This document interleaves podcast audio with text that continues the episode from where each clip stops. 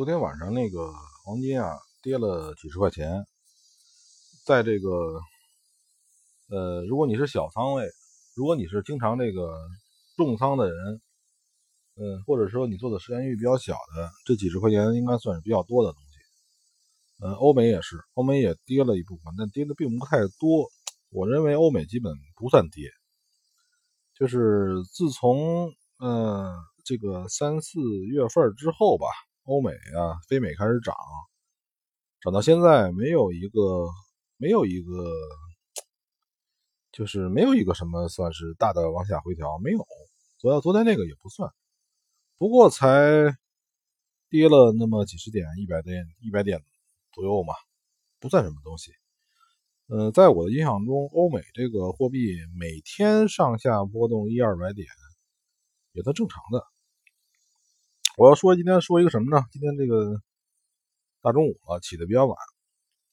这个说一个就是说关于那个仓位控制，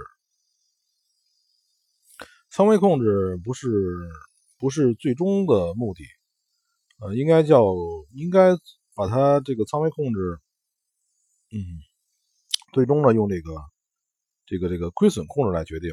你比如说这个状态这个状态下，在波动。不很剧烈的这个这个时间段里边，比如说你做一手，预计啊损失五百、六百，对吧？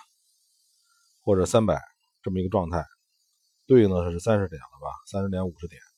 但是在那个剧烈震荡的时候，这个时候呢，你做一手有可能就是上千了，你就预计可能会损失。所以呢，这个这个不要把手数固定。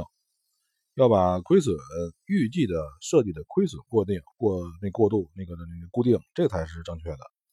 哎呀，这嘴都有点不利索，可能辣椒吃的比较多啊。这就是说，这个，嗯，你在不同的时间段、不同的状态下，你用的仓位应该不是一样的。这个，这个也就是说，很多那个人在宣扬啊，做这个做 E 软 E 软件的的时候，他们把仓位固定，刷概率。那个东西也是有问题的，除非是你严格的在一个小的时间段，那个是有可能实现的。今天是八月八号，日子不错。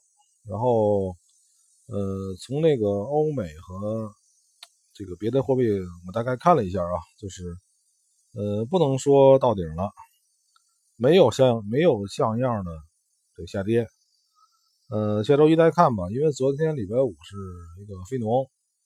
非农的时候呢，你可以做，也可以不做，也可以看戏。昨天晚上那个戏呢，不算特别剧烈，真的不算特别剧烈。你看黄金从两千零六十吧跌到两千一，这个不过才有百分之二到百分之三的跌幅，不行，这个不算什么东西，是吧？当初在黄金的便宜的时候，一千二三。吧？也也跌个四五十的时候也很正常。嗯，下周呢，不知道还有什么国际大事发生。嗯，所以大家最好是保持空仓状态，不要拿着这个仓位呢去赌礼拜六、礼拜日发生的大事有利于你，这个没有意义。最好是现在礼拜六、礼拜日的时候，你能把脑袋。全部清空，脑子里空空如也。礼拜一呢，在于一种赤子的、赤子的眼神来观察市场的变化，是吧？这个，这个是最好的，也是最轻松的一个状态。你就比如说，下周我不想玩了，想旅游去，没问题啊，我不受牵连。我周末、周日我手里没一点仓位没有，对吧？你不像玩那个玩那个 A 股股票的人也是。老想老了怕，怕夜里是不是这这这这这帮人又琢磨出什么政策来，对吧？大夜里大夜里的，哎，这个是吧？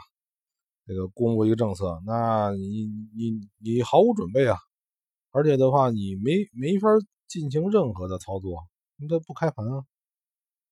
嗯，下礼拜那就是多少号了？八月十号了。八月十号，嗯，好像是这些学生快开学了吧？再过半个月，呃，这段时间呢，你说这个旅游景点还算旺季，这个旺季呢没什么人，但是算了吧。本来说想出去溜溜溜弯去，听说这个南方很多地儿都有水，看了一下那个山东也有水，西安也有水，算了吧，还是这个首都最安全。然后这个，嗯，我一看这个喜马拉雅然后，只要你不更怎么更新，不怎么更新，那个似乎新加的人变少，这个东西是不对的。其实，我认为我说的我说的这些内容啊，前期说的这种内容更精华一些，因为我不能把一些一些道理啊反复的老说，没什么意思。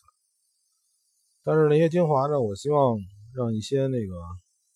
交易段一段时间的时间的人，他能看到，然后呢，让他们在交易上少走些弯路吧。